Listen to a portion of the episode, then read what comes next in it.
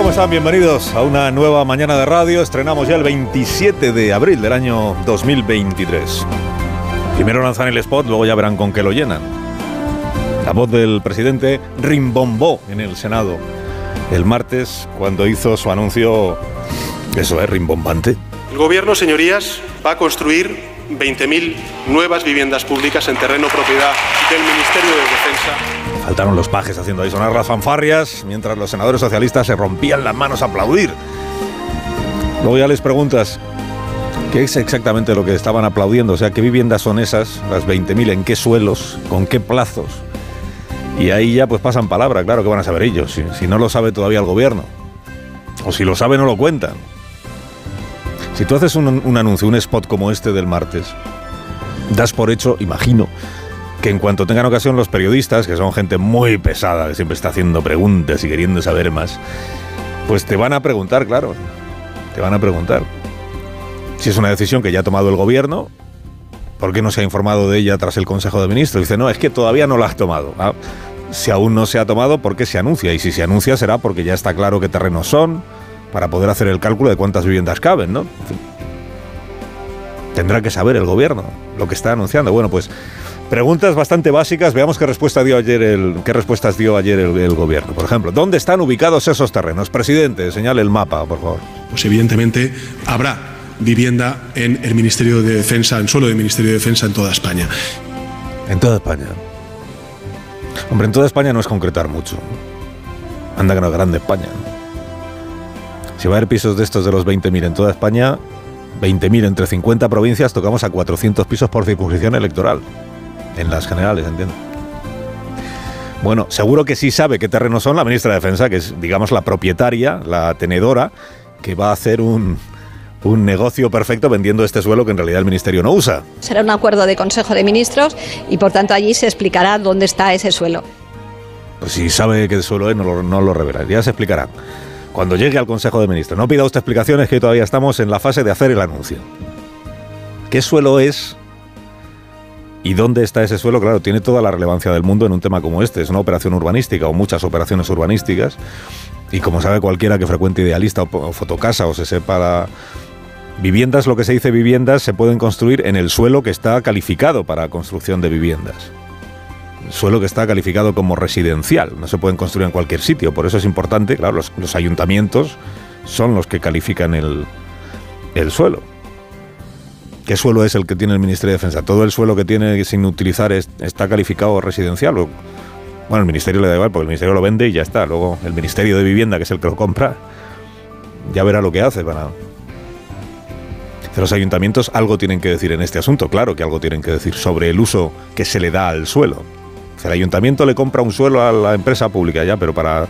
Imagínate que los concejales de, de un municipio entienden que en lugar de dedicarlo a viviendas hay que dedicarlo a zonas verdes.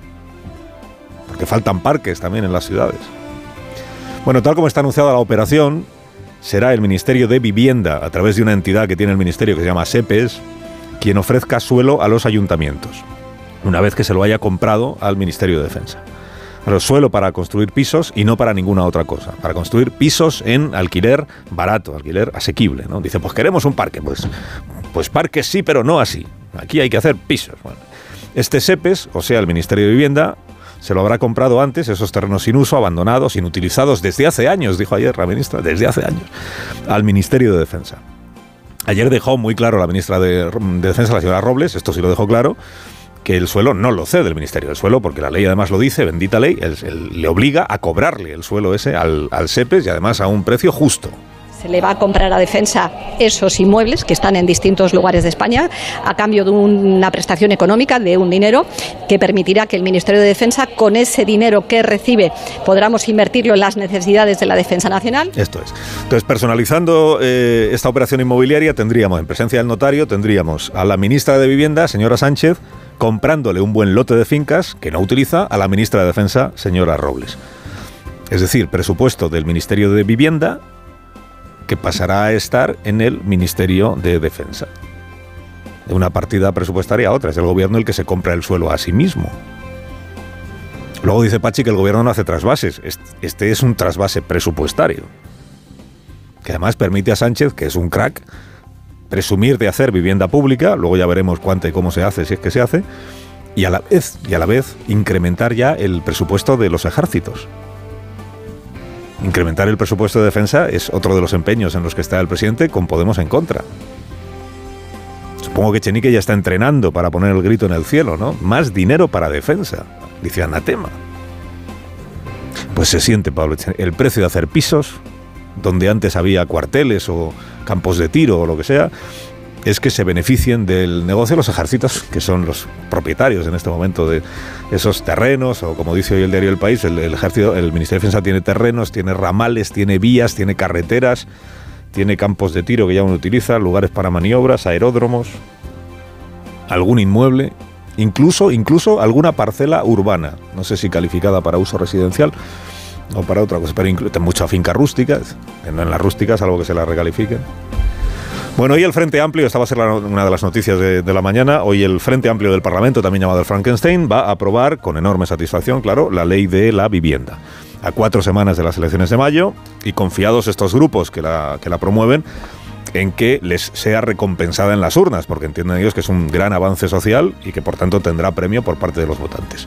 Una vez que el texto sea firme, al regreso del Senado, es cuando ya podrán los gobiernos autonómicos ver cómo queda definitivamente la ley, qué nuevas cosas pueden hacer gracias a esta ley, las zonas tensionadas, eh, poner tope a los alquileres en esas zonas, definir al gran tenedor el que tenga cinco inmuebles en lugar de diez, que todo eso se habilitará a los gobiernos autonómicos para poder hacerlo, y qué cosas están obligados a hacer, que no es lo mismo.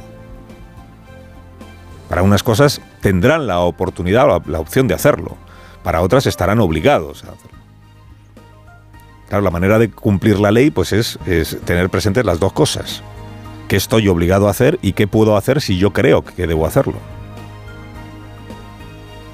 Luego, no hacer determinadas cosas que son opcionales no es incumplir la ley, sino al revés, es cumplirla.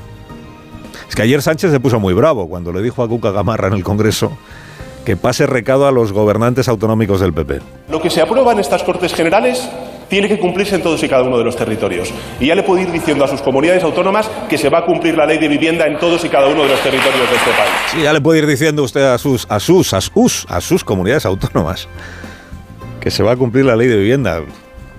Los gobernantes del PP lo que están diciendo es la vamos a cumplir. En todo aquello que es opcional, vamos a dejar las cosas como están. Si es opcional declarar zonas tensionadas, pues no las vamos a declarar. ¿Está incumpliendo la ley? En realidad no.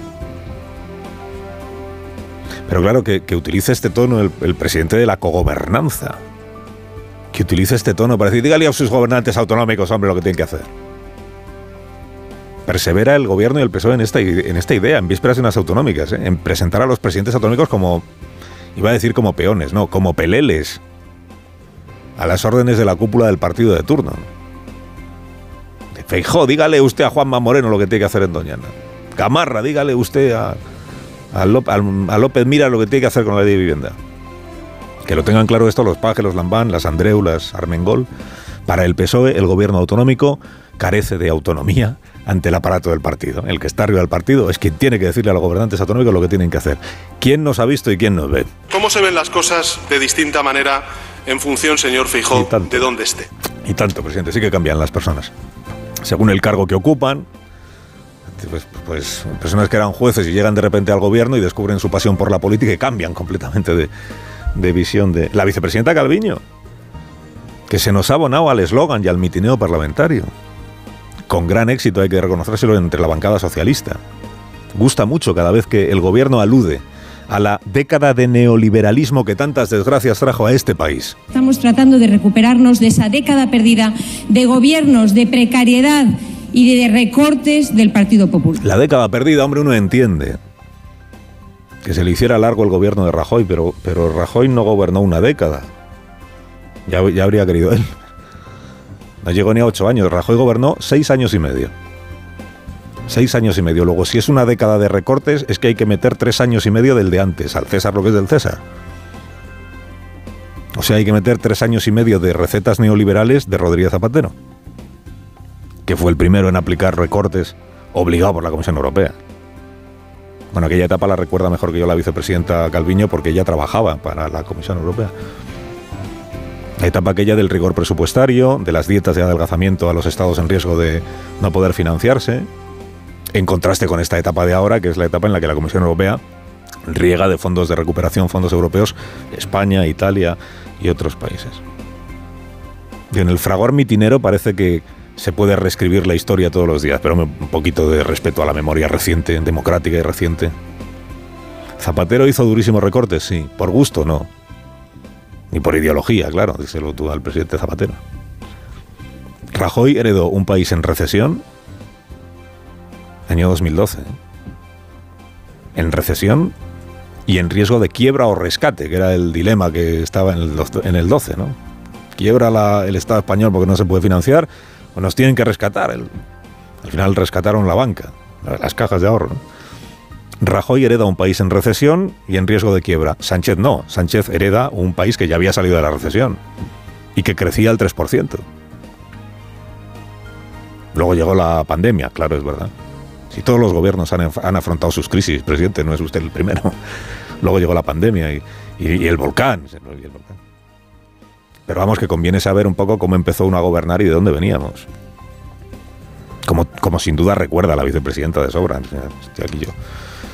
Lo que ocurre es que ni el PSOE de entonces ni este que ahora le hace oposición retroactiva a Rajoy le reconoció nunca a Rajoy los indicadores económicos ya muy aseados del año 17 o del año 18, que es justo lo mismo que ahora le pasa al PP con el gobierno de Pedro Sánchez, que no le reconoce nada en esta. ¿Cómo se ven las cosas de distinta manera en función, señor Fijo, de dónde esté? Eso, presidente. ¿Cómo cambian ustedes, dependiendo de dónde están, si en la oposición o en el gobierno, sin darse cuenta de hasta qué punto a base de sobreactuar sus diferencias?